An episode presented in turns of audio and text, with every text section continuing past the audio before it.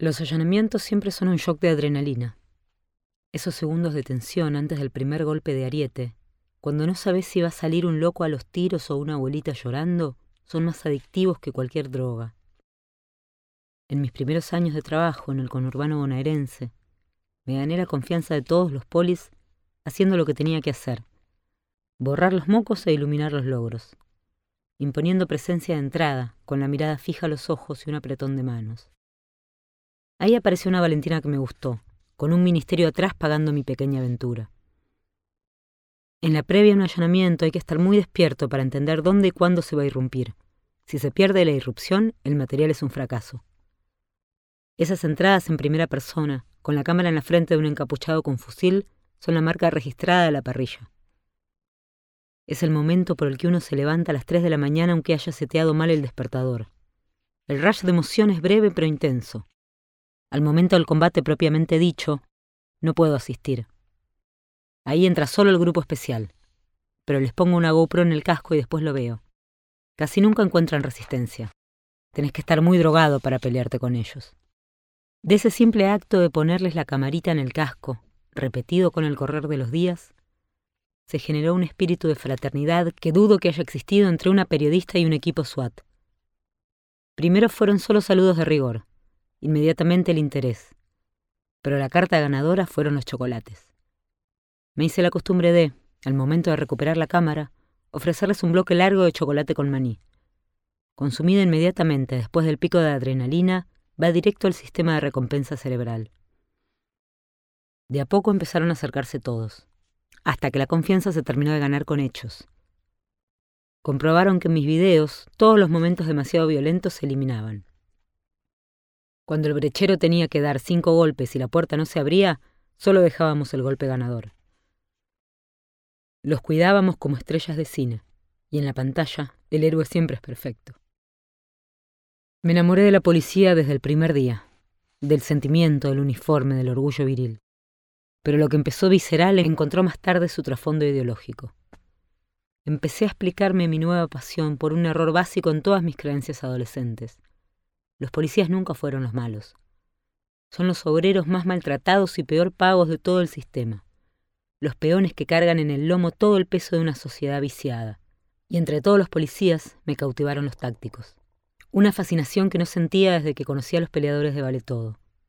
El punto en común parece obvio, la rudeza, la capacidad para la violencia. Pero lo atractivo de esos mundos es justamente lo opuesto.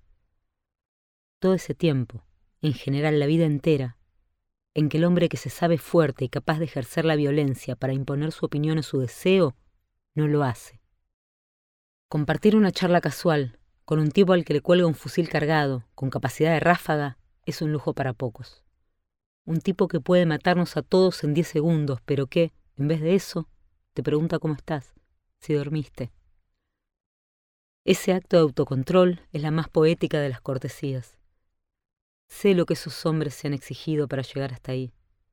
Por eso traté de mimetizarme con ellos, con borseos y pantalones de combate, hasta que los mismos halcones se rieron de mi look y me dijeron que quedo más piola en jean y zapatillas.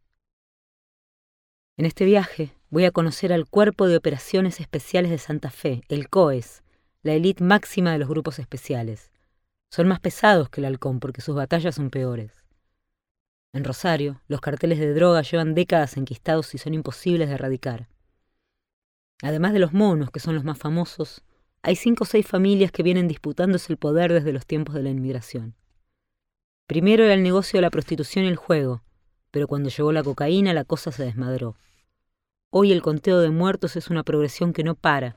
Se sucedieron distintos gobiernos y ninguno supo o quiso detenerlo. Casi siempre al grito de policía y al golpe de la brecha le sigue el llanto de un bebé. Los delincuentes suelen reproducirse mucho. A veces termino jugando con la criatura, cuando la madre está esposada y no queda nadie para entretenerla. Después de la tensión viene el tedio, la interminable requisa. Se van mis amigos especiales y me tengo que quedar con las brigadas, usualmente gordos y poco aseados.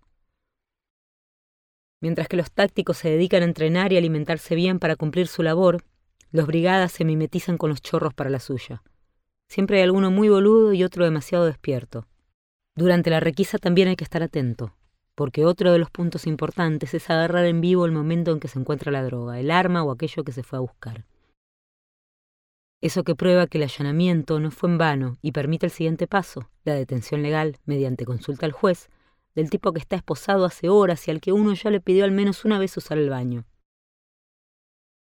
Aunque la ley diga que durante el operativo toda la finca está a disposición de la policía, yo siempre pedí permiso al dueño de casa para ir. He meado en la casa de cientos de narcotraficantes, la mayoría de poca monta, pero algunos grandes señores con lavatorios de mármol. Allané más que muchos policías, calculo unos mil sin exagerar. Mientras ellos pasan meses investigando, yo caigo para el postre. Porque cuando piden prensa, confían en que va a salir bien. Para la cagada no nos llaman. En cinco años no vi un solo vige disparar un tiro. Tanto es el miedo que tienen de ir en cano. Lejos, el peor momento de todos es esperar la consulta. Cuando ya se requisó cada cajoncito y cada lata de fideos de la casa, se contabilizó lo encontrado y se hicieron los reactivos correspondientes, ahí se llama el juez, que puede estar durmiendo jugando al tenis, y demora al menos una hora y a veces hasta cuatro en dar su respuesta. Ese momento es interminable. Ya no hay nada que hacer. El sueño invade, el hambre causa malestar en las tripas, pero hay que quedarse para ver el traslado, ese es el desenlace. La imagen de un tipo con una campera en la cabeza y las manos atrás de la espalda, entrando encorvado a una patrulla, con un policía que lo guía para que no se la pegue contra el borde de la puerta. Recién con esa imagen mi trabajo está completo.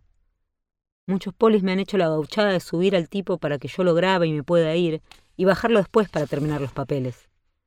Todo se escribe, se imprime y se deja copia al dueño de la casa allanada, o a sus familiares si le toca viajar para adentro. Después de la subida al Trulla somos libres. Vuelve la alegría y se va esa sensación de qué hago acá en una villa hace doce horas oliendo a rata, qué hice con mi vida para que mi normalidad sea esta. Se sube al auto y se emprende el regreso, en general cerca del mediodía con el sol bien alto.